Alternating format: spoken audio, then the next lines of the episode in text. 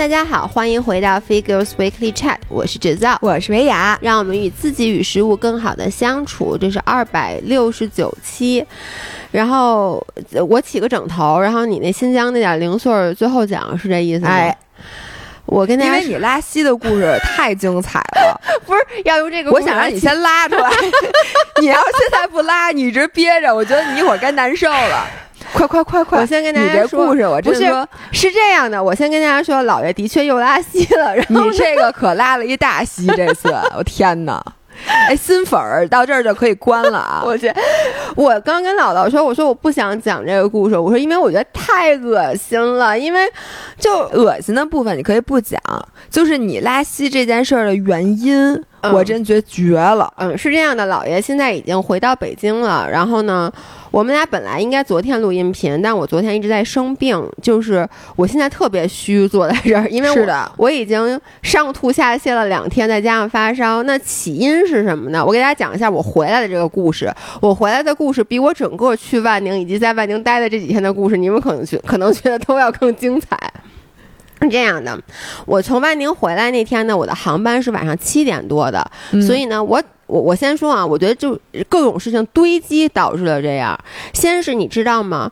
我一般如果第二天就要回北京了，我前面几天吃东西一般还都会稍微注意一点儿。嗯，就是咱们都最后一天开始可劲儿作。对，就是咱们都知道，就是我们每次出去，其实我现在已经不觉得我去万宁市旅行了。但我前面几天，我还是说，比如说啊，这个东西我是不是吃了可能会肚子不舒服，我还会稍微介意一点儿。但是到最后一天了。我就觉得我明天就回去了，嗯，所以我前一天晚上就吃嫩多，但吃嫩多不要紧，还叫嫩多呀，就是特别特别多，就巨多无比。此外呢，还特别混杂，嗯，此外呢，回去以后还吃了一包大杏干儿，一整包大杏干儿，就开始。摆烂，对，就开始摆烂。其实大杏干我前面几天也吃，但是我就可能没有敢吃一整一整包，然后反正就吃了一整包大杏干。所以从第第二天早上起来，我就有点拉肚子。但吃大杏干拉肚子，我已经很很很适应了。然后呢，我又去冲了浪，因为就冲了。上午浪都不是早浪，就是我十一点多去冲浪，你知道那叫上午浪，那叫中午浪，最晒的时候，所以我有点被晒伤了。你知道，这晒完伤以后，其实下午你就已经有点。晒得有点晕晕乎乎的，晒得体温偏高。对，然后这个时候我回去就开始收拾东西，收拾完东西以后，我就准备去机场。我突然一拍大腿，我给悠悠一农发一微信，我说快下楼，我说昨天咱买的清补凉还剩仨，就我们前一天晚上为了招待周路，我们买了六个清补凉，呃，然后呢还剩仨。然后他他们俩就都下来了。下来以后呢，我就把清补凉拿出来，拿出来打开盖子一看呢，悠悠说说哟，这清补凉好像坏了。然后呢，一农就拿勺就开始挖，就发现那个清补凉吧，你们知道里面是椰奶，结果那椰奶都结块儿了。你记不记得咱们上次去万宁，你给我买了一个清补凉，你给我买了个椰子的饮料还是什么之类的，反正椰奶的。结果咱们第二天一拿出来，发现里面都分层了，然后就上面清水，底下是那种一块儿一块儿的东西。然后当时你就给扔了，对。然后呢，他们就哟，这都结块儿了。然后呢，就在那咬我吧。当时其实你知道这玩意儿坏了，我肯定也看出来了。但是呢，我为什么呢？还是说它没坏？有两个原因。第一个原因是我爸之前跟我后来证实，这哎，这个故事太精彩。我爸跟我说过，我爸说牛奶是不会坏的，就是牛奶坏了就变成酸奶。这句话，哎，我相信他一定不是你爸说的，这一定是你自己想出来的。反正当时呢。就是你想牛奶是不会坏的，因为酸奶其实就是放发酵了的牛奶嘛。那牛奶放坏了就变成，你看牛奶本来是液体啊，最后结冻了，是不是就酸奶了？啊，是。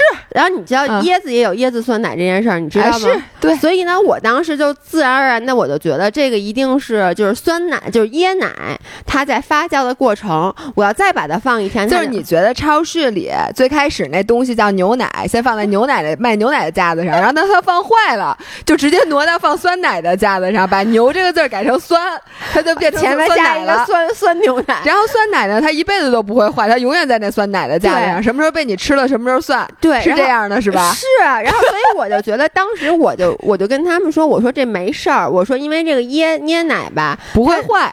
就是它坏了就是椰子酸奶，不是就现在这个这个 status 这个食物的 status，就是它在 between 呃牛奶和酸奶之间，between 椰子椰奶和椰子酸奶之间，它在它正在变身，它正在变形，对，我们提前把它拿出来了，并不是不能吃。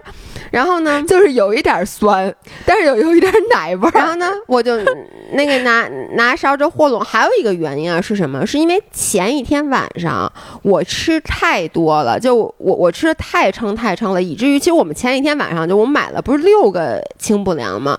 前一天晚上他俩都吃了，我没吃。嗯，等于我已经没有吃前一天晚上那个清补凉了，因为我当时太撑了。那我今天再不吃，我马上就要上飞机就走了。嗯。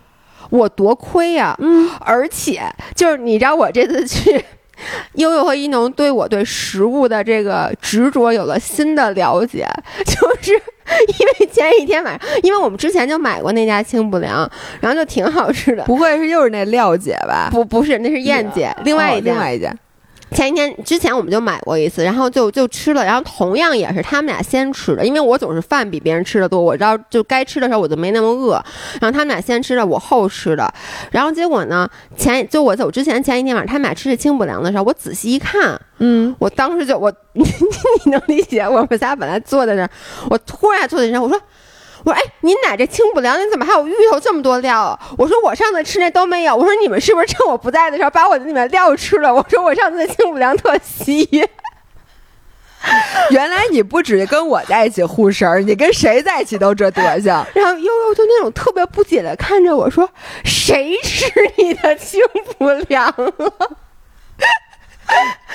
你这个人，然后他们就说我们上次吃里面也没有芋头，但是你知道我内心是有点不相信的。然后结果，所以我就想，这个清补凉这么多料，我不能浪费它，而且我要等到我状态好的时候再吃，对吧？因为我前一天真的是吃。而且你有没有想过，把剩下那三碗里边的料全都吃了？哎，我跟你说。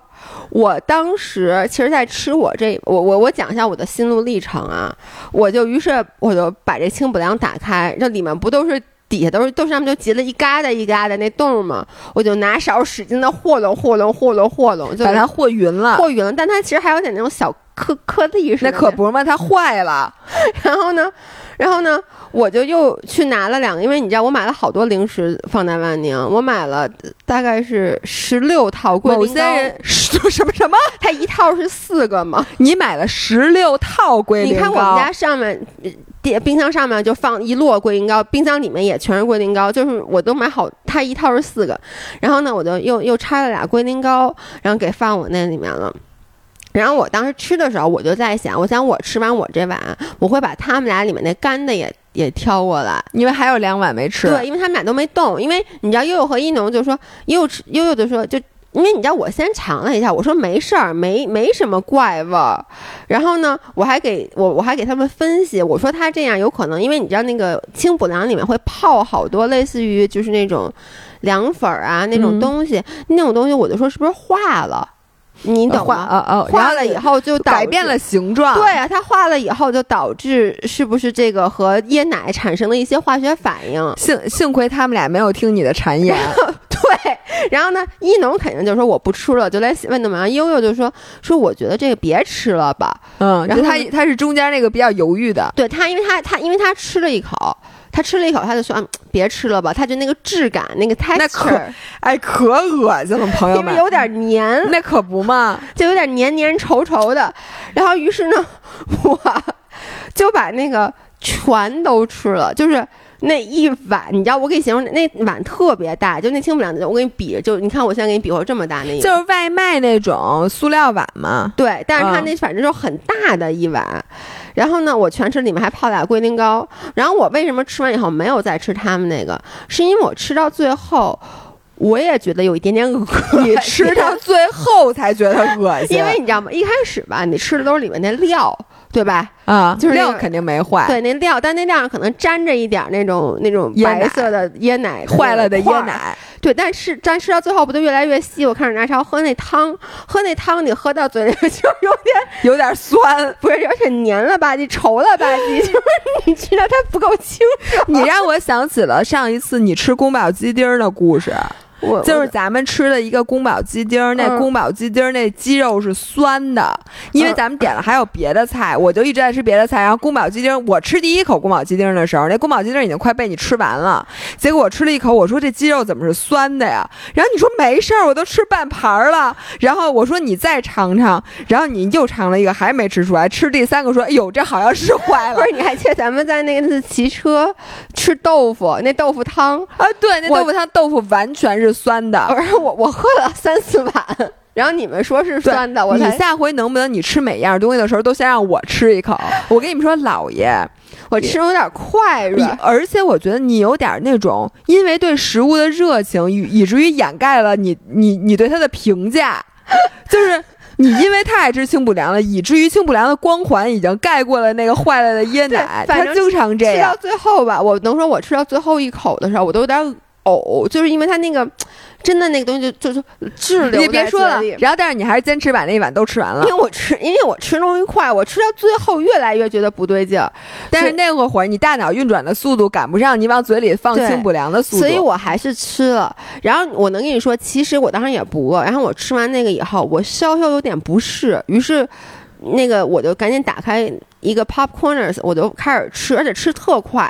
其实我当时不是想吃 popcorners，我有点想压把它压下去。对，因为有点有觉得有一点点恶心，但我没有想没有在悠悠和一农面前表现。其实我有点表现出来了，我也不知道。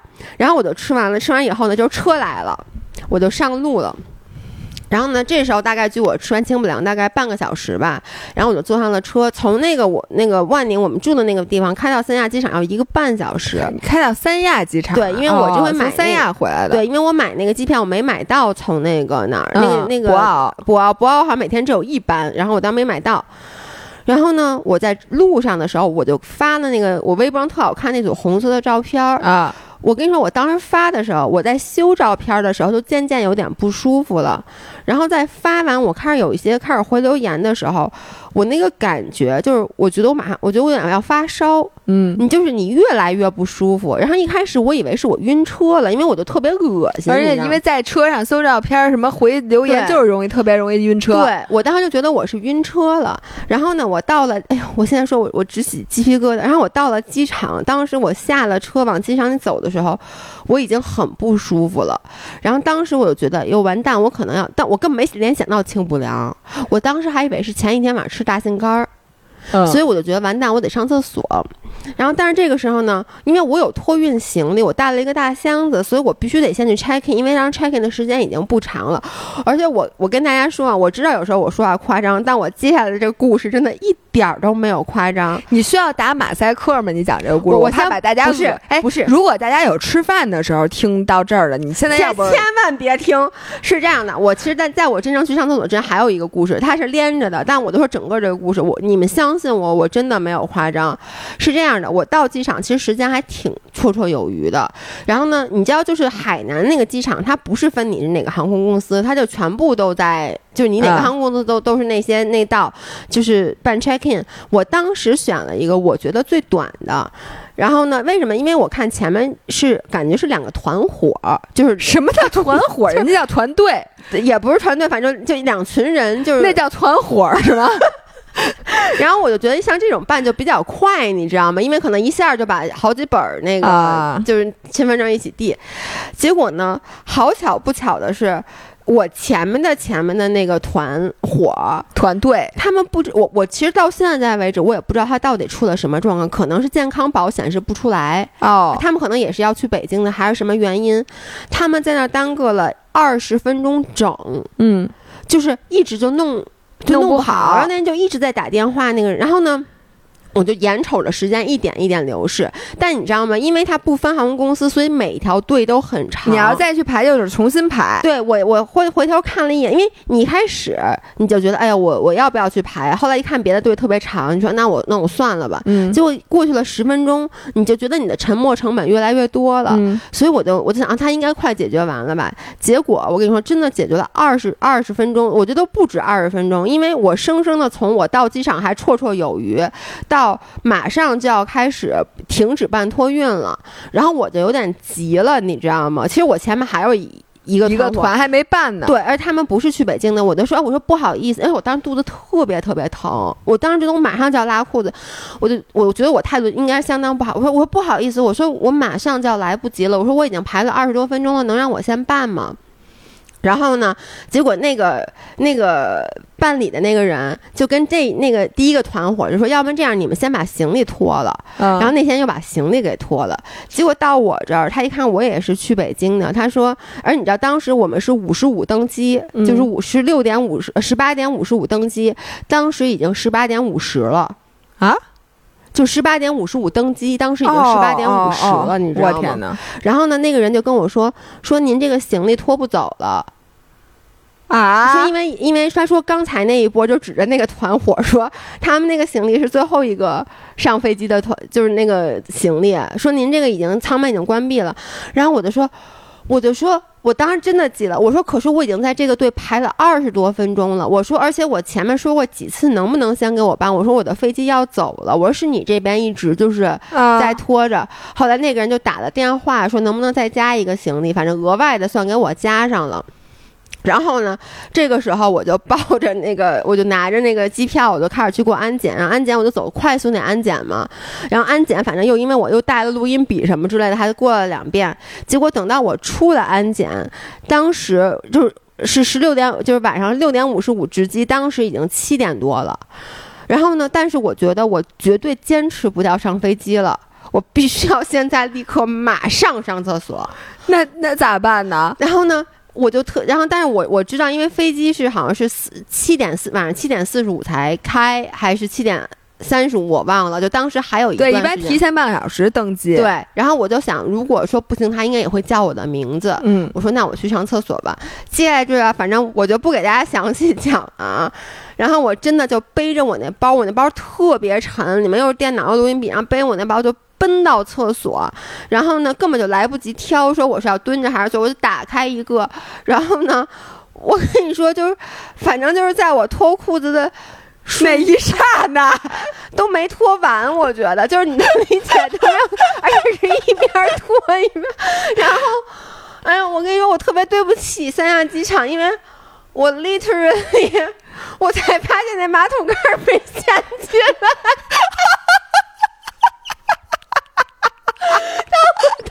你喷到了人家马桶盖儿上是吗？我当时已经管不了那么多了，然后所以，然后张琳问我说：“让于是你是换了一个马桶吗？”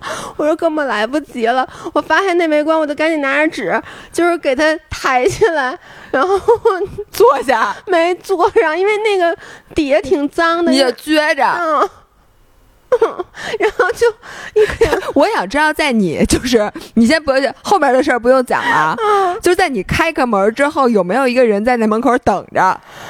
不是我就跟你说，我上完以后，首先我就特别怕外面有人，然后呢，我先是拿了那，我把那整个那卷纸，我非常不环保，但我把整个那卷纸从里面拆出来，用了大半卷儿，把人家给给人擦了一擦把。你只要把盖儿给葫芦了一下。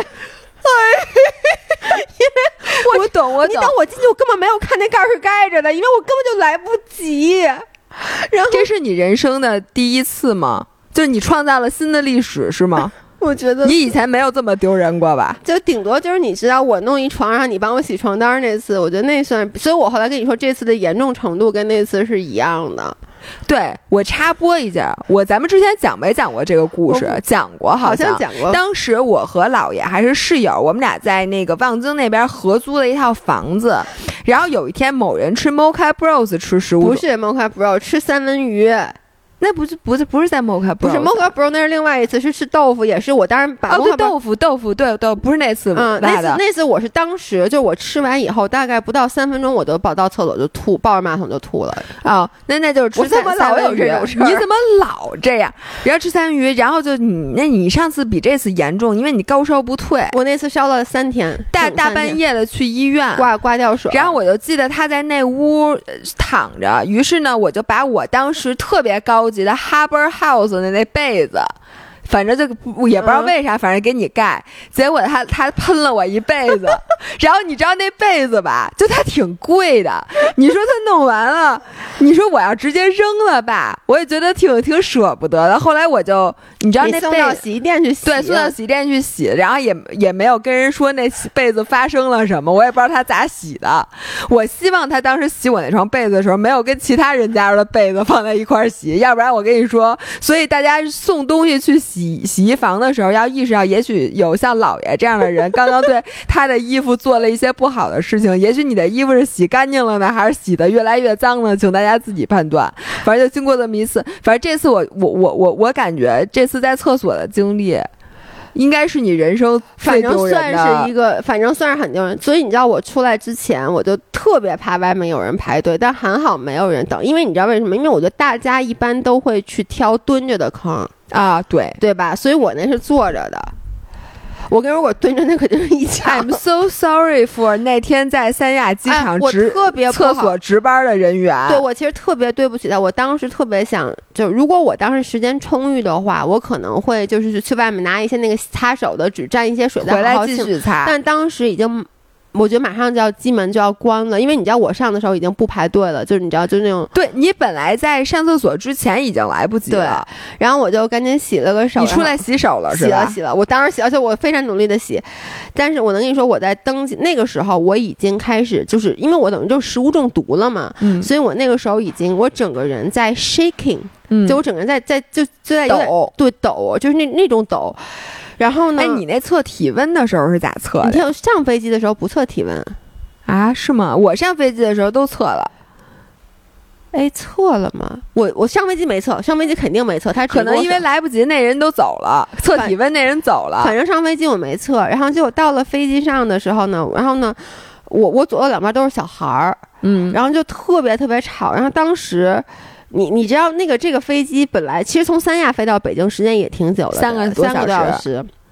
我我这飞机就整整晚点一个小时，我告诉你，我跟你说，所以你在飞机上坐了四个半小时。对，然后我在飞机我就特别特别难受，而且我那个肚子就绞痛。但是我当时就说，侯市长，你绝对不能把飞机上的马桶毁了，因为飞机上马桶是有限资源。而且你上完了之后，真的门口可能排一溜儿人，然后所以我就说绝对不行。然后你知道，我就所以我在飞机上那么长时间的飞机，你没有上厕所，我没有上厕所，我一口水都没敢喝，因为我当时我当时已经知道我的情况是我只要上喝一口水，我都能去上厕所，你知道吗？嗯，然后我就，然后呢，我当时就疼到那我想知道你那四个多小时是咋过来的？对，然后我当时不特别疼嘛，后来呢。在飞机起飞就平稳了之后，我就哎，你知道吗？那个海南的飞机特别冷，哦，然后呢空，调开特大，空调开巨大，然后呢，我我其实已经为了上飞机穿了长的 leggings，穿了一个 T 恤了，但是呢，我还是特别，因为当时已经开始发烧了，你知道吗？然后呢，我虽然上飞机之前还好，我要了一个毯子，因为我上去的时候已经不舒服了，你知道后来我旁边的人要毯子都已经没有了。然后我就把自己裹个特严实，但是我那个时候就尤其的冷，就冷的我真的 就这样直发抖。跟我那天晚上在帐篷的那睡袋里是一边儿冷的。，对，然后我就跟那个空姐说，我就说，我就说，我说你好，我那个有点肚子疼，呃，但是她肯定理解，就是我大姨妈，嗯，因为我跟你说，我真的疼的也直不起腰来，就跟大姨妈肚子疼一样。我说我肚子特别特别疼，我说你们有没有空的座位能借我躺一躺？然后那个国航的空姐就特别特别好，他们就把最后一排帮我找了一个地儿，然后呢就说那你先在这儿睡，等一会儿下降的时候你再回来。所以我就跑到了最后一排，那离厕所可近啊。嗯，是，但是我也没敢上厕所，因为我知道我如果只要去做出那个上厕所的姿势，就跟我我说的我那个裤子一脱，就我只要那个屁股一撅起来就不行，就我不能让我有这种条件反射。但是还好，就我上飞机之前上了，就我已经已经毁了一个。对，而且就等于你其实肚子里面真的已经没有什么东西了。然后呢，我当时就是又恶心又肚子又疼，然后又冷，然后我就把那个毯子紧紧的裹在身上，然后就蜷在那个角落，就那种，而且就没有睡着，因为你浑身都是疼的，肚子也是疼的，但就那么躺躺了大概三个小时，然后直到那个飞机要下降了，我又回到孩子真不容易。我真的觉得我特别惨。然后我在上飞机最后一条微信就是给悠悠和一农发，我说你们俩幸好没吃那清补凉，因为当时我已经意识到这绝对不是大心肝儿了，这绝对是一个食物中毒。然后我就想，然后我就开始想，你吃啥了？清清不不凉。就你没想到，你最后一条微信发给你爸说：“爸，你不是告诉我牛奶不会坏吗 不是，然后我后来就到了北，然后我到了北京，然后我跟你说，大家千万不要坐从每天晚上从三亚呃七点好像七点二十五还是七点三十五到北京是十一点二十五那个航班？”，怎么了？因为我。订飞机之前不知道，然后我坐到那个飞机到了北京以后，我当时就十一点二十五，我就给老爷公发微信，我说我到了，你快来接我。嗯，然后呢，我说你准备拉在车上，对，然后我说给我带一壶热的姜水，然后老爷公就说好。然后呢，这个时候就就，而且当时飞机停上它开始滑行，还滑行挺久的，我就想，哎，是不是直接滑到那廊个桥。廊桥？这个时候我就听到旁边那个后面有俩男的就开始说，咱们估计得一点多才能到家，说这个飞机得滑行四十分钟，然后还得坐半个小时那个摆渡车，还得等四十分钟行李。我当时在想，what？什么意思？然后这个时候，我听到另外一边人说说说说那个，你知道吗？我来之前查了这班飞机，说这是最不该坐的一班飞机。然后我才知道，就那班飞机，它因为是特别晚到，所以它到了以后，停在车库飞机是要先要入库的。啊所以就滑行了四十分钟，入库之后你，你下来以后再要坐摆渡车，从那边库里面再把你拉到停机楼。但因为车停的特别远，所以行李出来行李也特别慢。我也坐过这样的飞机，但我不记得是从哪儿回来的。就是我感觉这是一个机场一日游的服务，就是我路过了各种各样奇怪的，什么各种修飞机的那种库房啊，嗯什么配餐间，然后各种修理间，然后你就不知道你在干嘛，真的坐了半个多小时摆渡车。对，然后反正，然后你知道吗？如果是正常情况，我就也还好，但是我当时我特别难，我那个状态是就是。我当时最害怕的是我，我当时想了一万种可能，在在摆渡车上，不是我想的是，如果我出不了，因为它不有测体温的吗？嗯，我就想，因为我我当时不知道我到底发烧多少度，但是肯定是发烧了，这点嗯 for 嗯 sure，、但是有可能是低烧。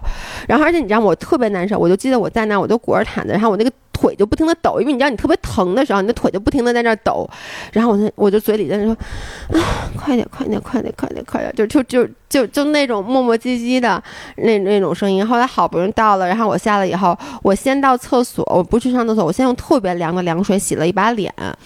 因为你为了让体温对下降，对，就是我就在测体温之前那个洗手间去拿那凉，把胳膊什么都洗了，然后洗完以后就快速的就通过了那个，我不知道他测出我体温是多少，但他没报警，嗯，反正然后呢，我就在又等了半天行李，然后老爷公才接上我，然后我不就在车上，当时跟你们说，我说我去姐妹儿们，我当时跟你和张琳说，我说我要不行了什么之类的，然后这就是属于我到家了，然后当天晚上反正我我就一直在发烧，然后。因为老爷公他其实都没有那样，但因为当天晚上就是我烧三十八度三，然后吃了退烧药以后迟迟不退，就那烧一点儿都不退，而且还就一直在拉和，就特别难受。一直到现在，现没有，后来昨天到下午就好多，就昨天下午就已经不烧了，但是今天就觉得特别虚，你知道吗？我来给大家总结一下啊。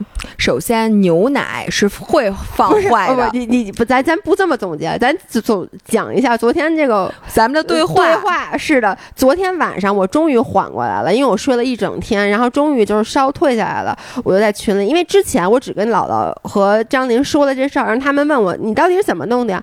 我当时那个难受的情况，我已经没法给他们讲了。嗯，昨天晚上我就给在微信群里给他们讲，他们俩就说，姥姥就说。谁跟你说的牛奶不会？不是，我说我爸说牛奶不会坏，你就引用了，你就说，我觉得这话不像你爸说的。我说那你爸要说牛奶不会坏，说明你爸的生物知识有点过于不丰富了。然后你说完以后，我就开始想，这就是我爸说的。哎，等等，我爸说的不是牛奶不会坏，好像我爸说的是酸奶不会坏，酸奶就是越放越酸，酸奶不会过期。好像他说的不是牛奶不会坏，然后，于是你知道，当他说说牛奶不会坏这件事儿，我就觉得这个人是怎么活到三十多岁的？哎，我就问你，你从小到大没有见过坏的牛奶吗？我你没有见过吗？我 我有一个特别著名的故事，我给你讲过吧。我在大大学在。多大上学的时候，那我住宿舍，然后那个我煮那三文鱼头汤，然后人家说三文鱼头就鱼头汤不应该煮完是白色的吗？嗯但我不知道，我不知道，现在我知道你应该先煎一下，然后再煮就是嗯白色。我当时完全不会做饭，我就在大统华买的那三文鱼头，因为打折，就是回来直接放到清水里面，就怎么也不煮不。成白的。然后我就往里面，因为我自己不喝牛奶，我就打开那个冰箱看宿舍里别人的牛奶，但其实人家那人都在宿舍没住好久了，那牛奶都过期好久了，我也不知道往里一倒，那牛奶都是块儿的，然后我就给搅和搅和，然后最后就白了，它还有那种颗粒状的。后来那三文鱼头汤我也没喝，就给宿舍的其他人喝了。他们喝了是吗对，？但因为是我煮的，所以那次没有没没有，好像没有。所以因为你不喝牛奶，所以你就不知道牛奶会坏。其实我可能知道，但是因为就是因为我不喝牛奶，所以我好像没有过很多经历，就牛奶就是你觉得这个酸奶这个东西啊，它其实不需要做，你只需要把把牛奶放坏了。吗，酸奶不就是把牛奶放罐子里，盖上被，搁暖气上捂一捂吗？那那菌种是白加的，是吧？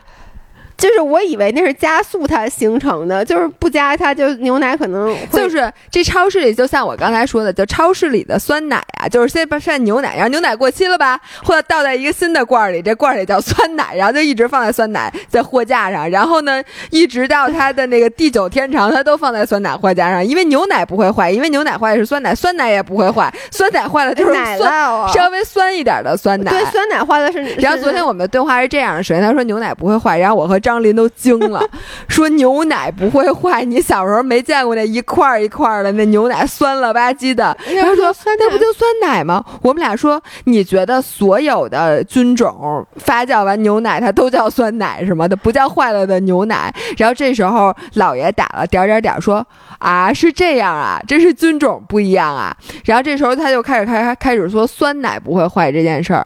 我说酸奶不会坏，我说你是没有见过长毛了的酸奶吗？然后这时候姥爷接的话说，酸奶长毛了不就是 blue cheese 吗？就是咱们吃那蓝纹啊蓝纹奶酪。然后我跟他说，我说你觉得所有的菌种长成毛都是蓝纹奶酪是吗？因为姥姥还问我说：“那豆腐坏了是什么？”我我说：“豆腐坏了不是臭豆腐就是酱豆腐。”因为在我印象中，我听过那故事，就是酱豆腐是怎么被发明的？就有一个人他的豆腐放坏了，然后呢上面长了一层毛，结果他因为特别穷，他还是吃了，结果吃完以后发现特别好吃。就酱豆腐那酱不都那层毛吗？那不是酱豆腐，那是臭豆腐。啊，而且你觉得所有的菌细菌落在落在豆腐上都能做出臭豆腐是吗？就臭豆腐这个东西那故事就是他的豆腐放坏了呀，不就变成臭豆腐了吗？所以我真的一一直以为就我发现姥爷这个孩子呀，就是他呢，对于菌。就对于细菌这件事儿，可以用一无所知来形容，就是所有的细菌落在那上面。那是不是咱们那鱼坏了也没事儿？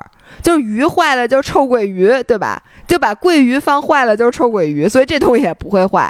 就所有前面可以加臭字儿的东西都不会坏。必须得说，所有东西加臭的东西，它一开始都是因为一个什么东西放坏了，然后觉人觉得还是能吃，后来发现还挺好吃。那是它怎么放坏了都行，那就你就告诉我为什么酸奶卖的比牛奶贵？如果酸奶是放坏了的牛奶的话，它是不是应该至少和牛奶一个价格？哎，那为什么呢？如如果当然了，我认为啊，嗯这世间不应该还有和姥爷一样的人。如果还有的话，我在这里请大家，第一，奶制品是会坏的，甭管是酸奶还是牛奶。哎嗯哎，但是我有一个问题、嗯 b l u e cheese 还会坏吗？是不是已经是终极了。就？它已经坏成那样，都从牛奶先放成了。酸奶，从酸奶酸奶又放坏成了。那个，它至少得二十多年了，它是不是应该不会坏？但我觉得它还是会坏，因为只要有其他的细菌，去侵入那个 blue cheese，它应该还是会坏因为昨天。晚上我本来一开始回来，因为病太严重了，没跟我爸我妈说。昨天晚上才跟他们说了，我爸就给我打一电话，我就说都赖你，我就给他讲了。这个故事。我爸就说这个不是我说的，然后我说那酸奶不会坏，爸说对，我爸说酸奶是不会坏，但这我爸说酸奶就越酸奶不会。坏的前提是说，你不要拿勺儿，就是它如果是自己是完美的密封状态，它里边的那个菌种就是酸奶原来的菌种，它应该会越来越酸，越来越酸。嗯有点像但是酸那个辣白菜也不会坏，对不对？对，但是它不，但是它酸到它的极致，嗯它产生了那个厌氧环境，它应该也不能吃了。，OK，但是你就告诉我，坏的标准是什么？什么叫坏？什么叫好？是不是就以你能不能进嘴我？我我现在就觉得，可能吃完像我这样，这就叫坏了，这我没法替他说他还是好的。然后就算就是只要吃完没事儿就就没坏。对啊，我觉得他们不不不能吃，就你知道那个白菜，嗯就是呃就叫什么呀？那个辣白菜。嗯放到最后，那个白菜都跟那拿那个水煮了好长时间似的那种，嗯它都软了，嗯就那个细菌已经把让它的质感没有了。我觉得那也叫坏，因为它作为一个食物，如果它不不好吃了，它你觉得它是不是叫坏了这？件事儿啊，给我敲醒了一个警钟。第一，就是我跟你说，昨天晚上我们家那个两个乐纯，我看是六月七号过期的，要搁我，我平时肯定吃了。但昨天晚上我其实吃了一口，真的没没 没坏。但是我就想你，我当时就想，侯少，你家现在还没好呢，你这是想弄死自己吗？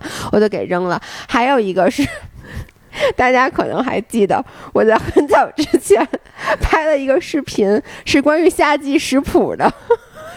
你那表情，然后呢？然后里面有一个那个辣白菜拌面，你听我说。然后我当时因为我拍那个视频做那个辣白菜拌面的时候，然后就剩了一点那卤，就我用什么板筋啊、酱油啊、辣白菜调的，然后我就一直搁在冰箱里。我当时想的就是这个东西不可能坏，因为你听我给你解释一下：第一，辣白白菜不会不会坏韩国辣酱不会坏，酱油不会坏，辣板筋也不会坏。对吧？因为它已经那种做成酱菜的辣板筋，我就想这几种东西它都不会坏。那我把所以它放在一起也不会坏。对，要把它放在冰箱里应该也不会坏。但是昨天晚上，你想这得多少年前的事儿？而且我每次没扔，就是因为我觉得这个东西就很现成嘛，在冰箱里。下次我想吃拌面的时候，我直接煮点面，拿着一和就吃了。然后昨天晚上我就拿那个东西看了看，有一点点分层，但我觉得啊，是因为上面是水，你你知道吗？你那东西就和弄和弄，它就匀了。但是呢，我昨天晚上跟老爷公说，我说你妈把这给我扔了吧。我以为你不然把这东西给我吃了吧？因为那东西在我冰箱里可能都有俩我觉得孩子确实长大了，就是你现在经过如此多的那个这这些事件之后，嗯。你终于明白了一个道理，就是第一，很多东西都会坏，因为我觉得照你的话说，这会坏的东西好像比较有限，不会坏的东西比较占大多数，对，因为我从小到大，就我们家的东西都是都不会坏。不是就都是过期的嘛？因为我不说我们家买东西都这样嘛，就你要不然我怎么会买那个还有十一天就过期的爆米花呢？就是我就觉得这东西可以吃，而且那天我咱们录完那音频底下有人留言说老爷这事儿做的对，说过期的食物还能吃，但超市不能卖了，所以他就会便宜卖给你。你怎么这么不是这个五仁儿，跟听清补凉这件事儿，大家已经听听听听明白了，对吧？对？你再给我讲讲你在万宁的其他的，你嗯上一期播客没录过的事儿吧？我其实你先给我讲你一千多块钱零食都买什么了？哦，是这样的，我这次去万宁之前吧，因为万宁这件事儿，我在上一期音频里其实讲了，但因为我们那是三个人一起录的播客，所以每个人的 perspective 都有。我讲我自己的这一边就比较少，我从我自己的这边来讲一下。你能不能说说他们俩的、他们仨的坏话？说实话啊，一点儿坏话都没有。真的吗？嗯，你别这么瞪我，不是你，你知道就是特别好。就是你们四个亲如一家，呃因为我没有跟朱桥住，因为我去了朱桥回来了。但是当时悠悠和一农在的时候，哎呦，就特别特别好。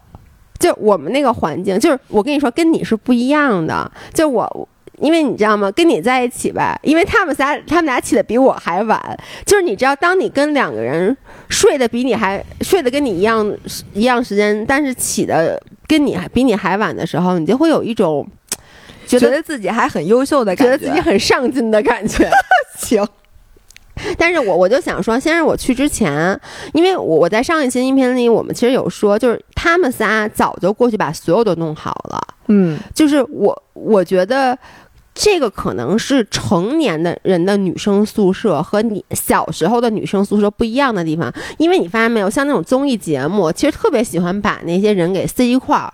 嗯就是不管是咱们以前小时候看的什么 Americans Next Next Top Model，就类似于那种的，就是他们就喜欢把那些女生都弄完了以后搁在一个宿舍里。其实包括现在看姐姐什么这种综艺节目，它也是，嗯就是他把你放在一个地方，其实是为了有抓嘛。嗯为了就包括我，我有，因为我虽然不看综艺，但我经常会看一些综艺的经典剪辑，你知道吗？啊，就那种都是比如住一个就各种名场面，对各种名场面家怎么打架对，就是什么那个，哎呦，就是什么这活都是我干的，或者到底这活该谁干？比如说谁做饭什么，或者就谁打扰到了别人。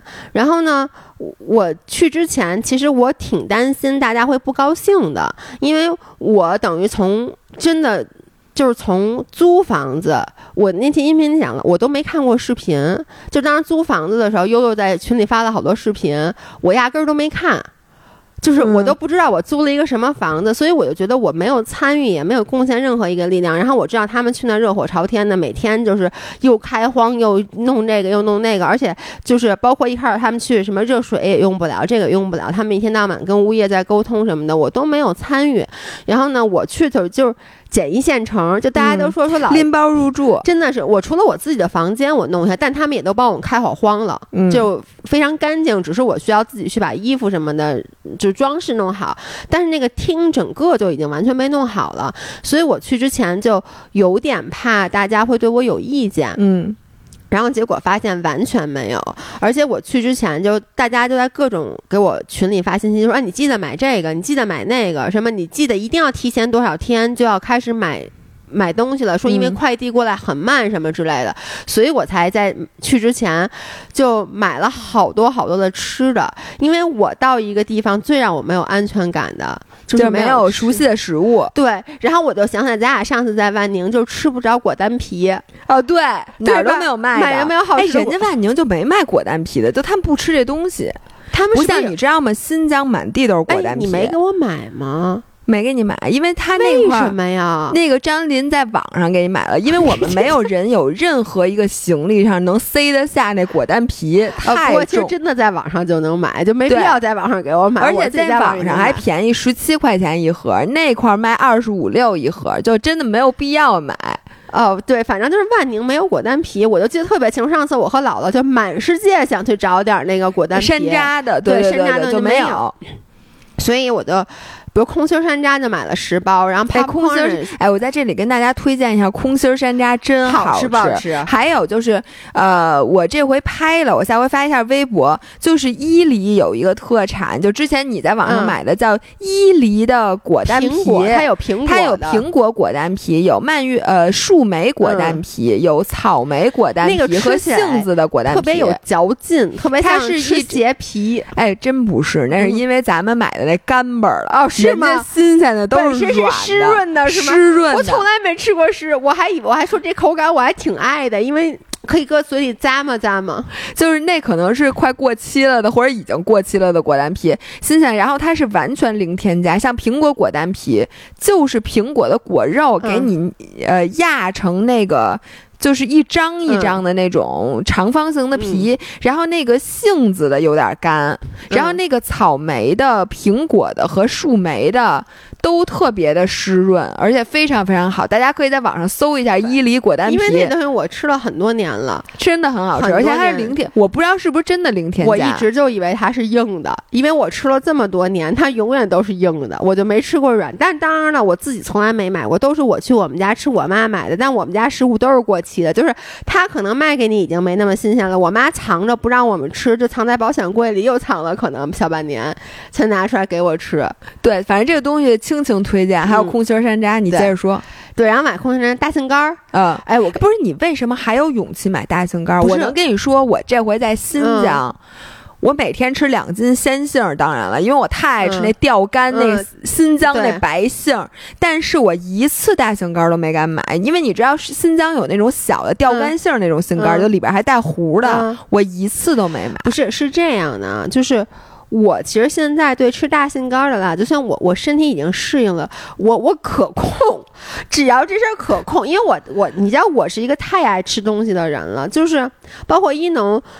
就有一天早上，我跟一农说：“我说我昨天晚上拉肚子拉到三点钟才睡，你不能再给我吃大杏干了，然后呢，但第二天我依旧吃了，就是我觉得这东西吧，我我知道他怎么回事儿。你让我想起了一个著名的故事，我忘了这人是谁了。就是呢，他吧。呃，每次喝那个拿铁都拉肚子或者胀肚，然后我就跟他说：“我说你乳糖不耐受，你改喝燕麦奶就没事儿了。”结果呢，有一次我就跟他点，我说：“你要不要一个燕麦奶的？”他抬头一看，发现燕麦奶交加五块钱，然后就跟我说：“没事儿，我觉得这个病我可以克服，说拉肚子没关系，这事儿可控。”跟你说的一模一样的话。然后之后我一个月之后再见到他，我说：“你改燕麦奶了吗？”他说：“没有。”说。我现在发现啊，就是这个，我如果每天拉肚子或者每天有点胀肚的话，我就习惯了。说我的身体可以适应。说，但是你让我加五块钱这事儿，我适应不了。对，就是这个大杏干，我已经知，你知道，我甚至都知道我吃多少颗以后，我开始有反应，你知道吗？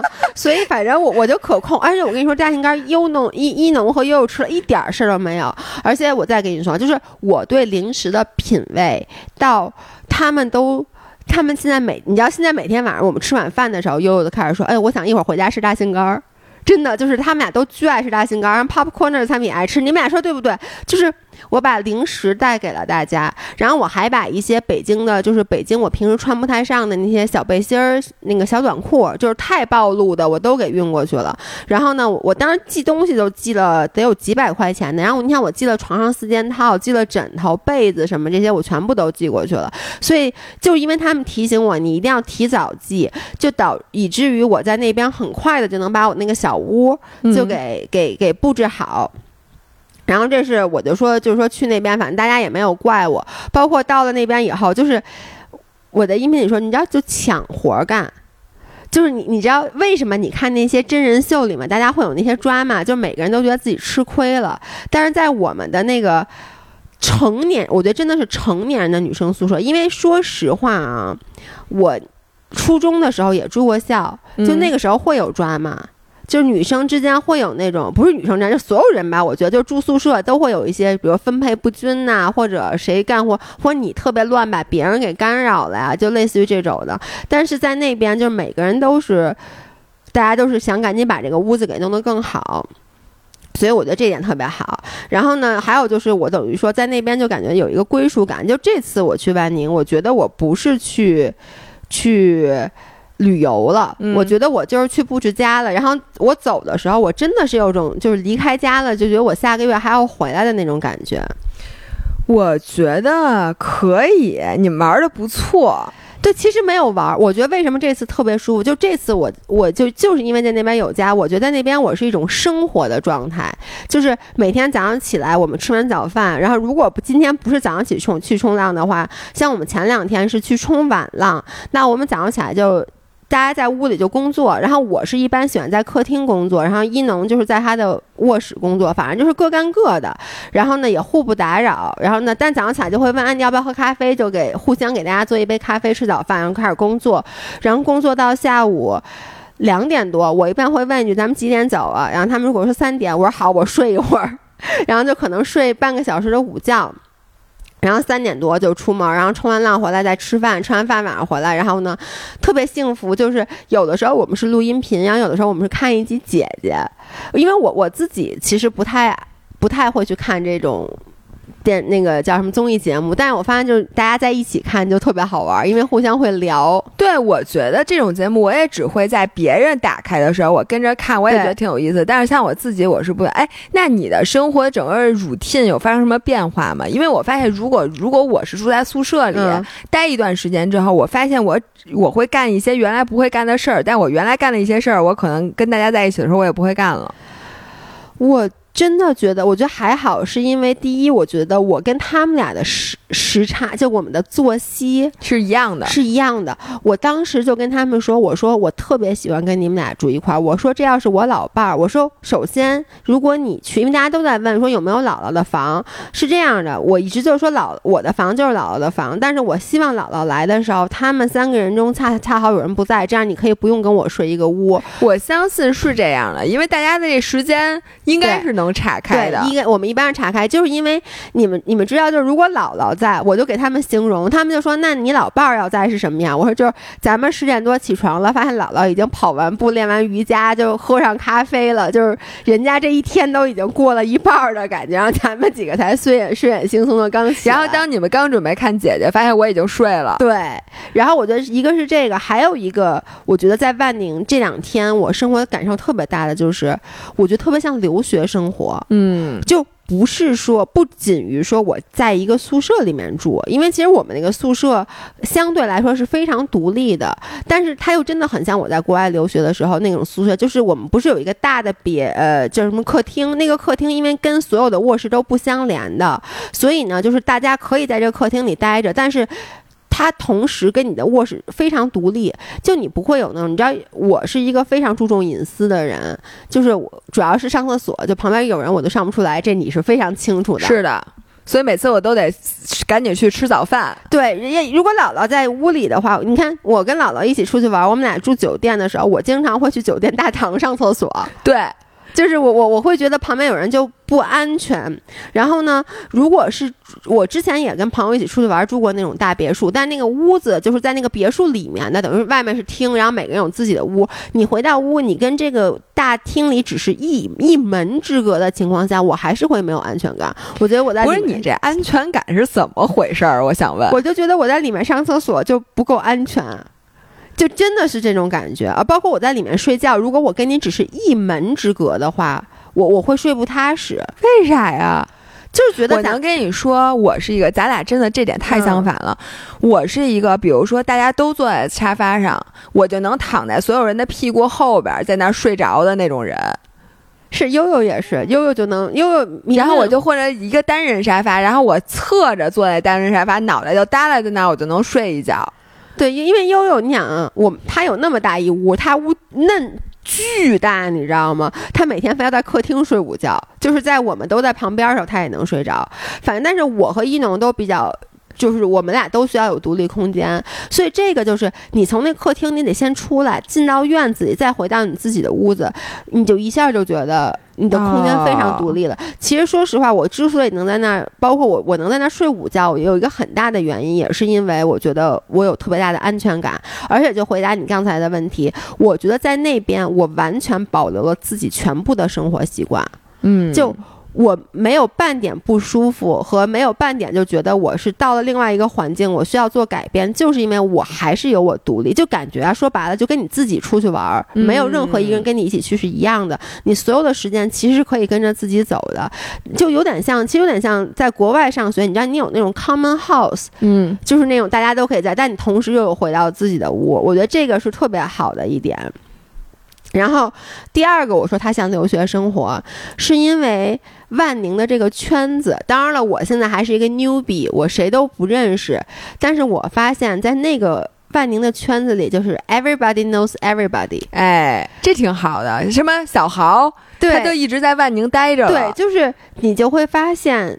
就这可能就是小城，但其实万宁也不小。我觉得是因为可能大家首先啊，在万宁冲浪的这些人互相知，这个是一个小圈子。那个圈子真的非常非常小，包括我觉得啊，首先博所有的博主认识所有的博主，就除了咱俩谁都不认识以外，其他人都互相认识。嗯，就是他们经常跟我说那谁谁谁你知道吧？我说啊不不不不知道，就是你觉得特别不好意思，但就是首先就是很多博主最近都在万宁冲浪，就万宁真的是聚集了无数的博主。嗯，然后呢，并且就是什么开这个店的人，开那个店的人，就那个圈子小到，就是每天晚上出去吃饭，我我在万宁的每一个晚上都是跟不同的人在吃饭，嗯，都是他们的朋友。但其实你一聊就发现，哎，这个是谁谁谁，那个是谁，包括好多客户也是，他们也是去万宁，就发现中间都有大家都是连接的，并且你在吃饭的过程中没有一天。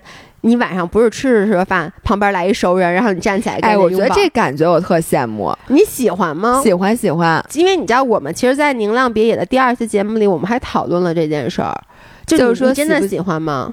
就是 everybody knows everybody 的一个社区。我觉得是跟北京完全不一样的体验。对，而且那个时候大家都很亲，就跟你知道这个这个感觉，我唯一有过的一次啊，就是有一次去京都，你能想象吗？嗯有一年十一我们去京都玩儿。嗯结果就发现京都最著名的也玩我忘了是哪儿了，反正就那一条街，嗯大家都在那条街上。然后在北京相认识十几年，但是从来没有在北京碰上的人，熟人在那条街上都碰上了。我们在那条街逛街的时候碰见了三波熟人，然后晚上呢，就大家都选在那、嗯还是吃饭也是那条街，然后大家吃吃饭就都认识，然后嗯都叫过来聊。你会发现。你在北京，就算你见到他都没有那么亲，但是在一个异国他乡，嗯，然后大家聚到一起的那个亲切，嗯就非常非常的亲切。我觉得就跟在万宁，比如说你在北京其实也都认识，对，但你在北京聚餐就没有在万宁的时候聚餐觉得大家那么亲近。是。但是我我你为什么？我没有为什么会有人不不喜欢啊？我我是我是我喜欢的，就不能太多。就是你能理解我为什么说这特别像留学生？我觉得是是在整个这个圈子，嗯就是当一个圈子 everybody knows everybody 的时候，首先啊，这个圈子就一定会有各种各样的留言。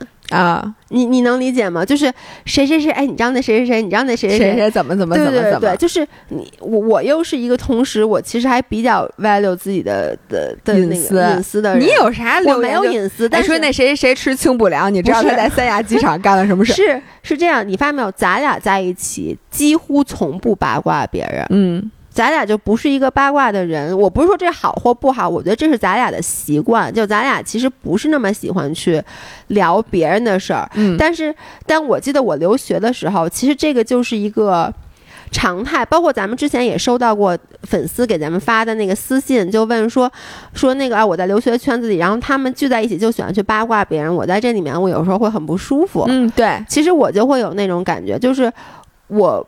就尤其是这人我认识，我就八卦一下还行。但那种圈子是你知道那个人，每个人知道别人，然后呢，就是你的大家都在说留言，我觉得这个就是我个人会不太喜欢的。还有就是，我觉得当每个人认识每一个人的时候，真的这 social 挺累的，就是。你知道我不，我们不是从我到那天起，说第一天晚上，第一天晚上，因为谁都不在，一农也不在，悠悠也不在，然后那个房子完全是我的，包括我刚来，我得收拾东西嘛，然后我嗯就没出去。没出去。然后第二天我跟小豪吃的饭，然后第三天一农回来了，悠悠来我们又跟小豪吃饭，第四天反正每天都跟不同的人吃饭。然后呢，包括露露也来了，嗯然后呢，跟周露又吃了两次饭，反正就是到最后我走那天，然后呢，一农他那天他腿受伤了，所以他也没去冲浪。然后他下午就说说你知道吗？经过上个礼拜，我觉得今天这一天在家里待着，能不用见任何人，真的太宝贵了。嗯就是嗯你我觉得可能在北京，像咱们这样的人，咱们其实还是很需要有。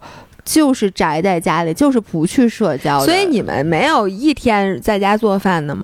没做过饭。没有，就有一天中午，呃，我们要去冲浪了。然后呢，我想正经吃点什么东西，但是呢，家里又没有现成东西，点外卖又太慢了。我就当时是我买一什么东西，送了一个网易严选的这个盒饭。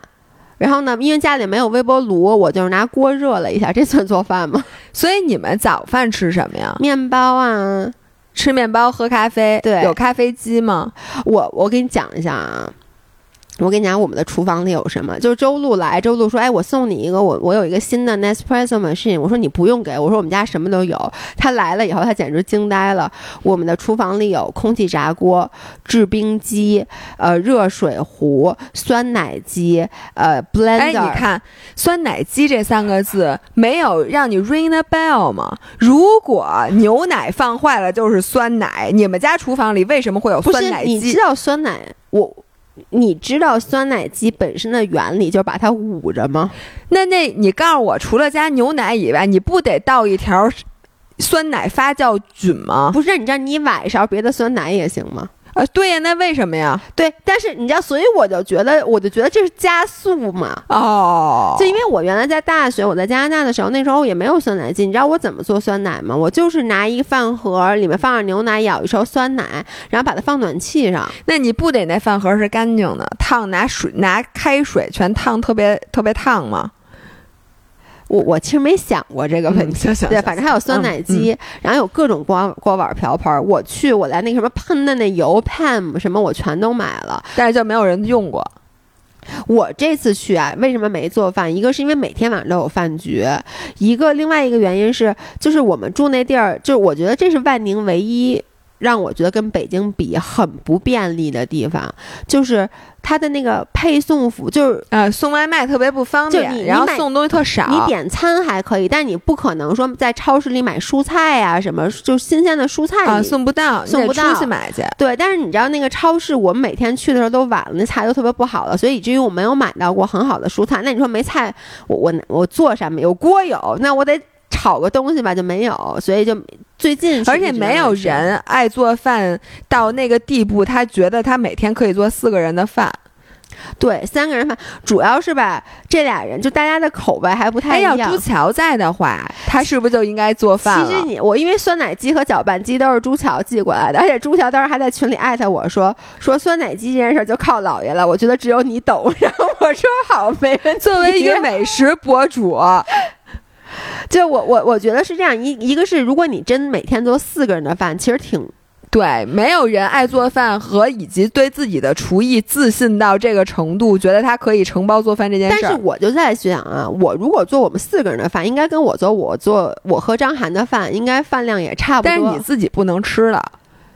对，你觉得张涵一个人能吃人家仨人的饭是吗？也差不多，反正就是没没有做。但是我觉得我们四个聚在一起的时候，一般就出去吃了。但我觉得就算是咱们俩，嗯，在那块儿也不会做饭的。我觉得 eventually 会做的，这就是你到底是在一个地方生活，还是去一个地方旅游最大的区别。我这次没做饭，真的一个是因为我我这次只去了一周，嗯，我其实特别后悔。我我一开始说去一周的时候，我没看机票价格。我跟你说，我要看了价格，我要。不然就不去了，你你知道，因为机票贵是吗？因为现在，因为之前我看北京飞那个万宁就飞博鳌或飞现在一般最贵最贵啊三千块钱，一般就两千出头。嗯，结果呢，我去那段时间，因为种种原因，之前现在有点放开了，对，一个是放开了，一个正好赶上暑假了，你知道吗？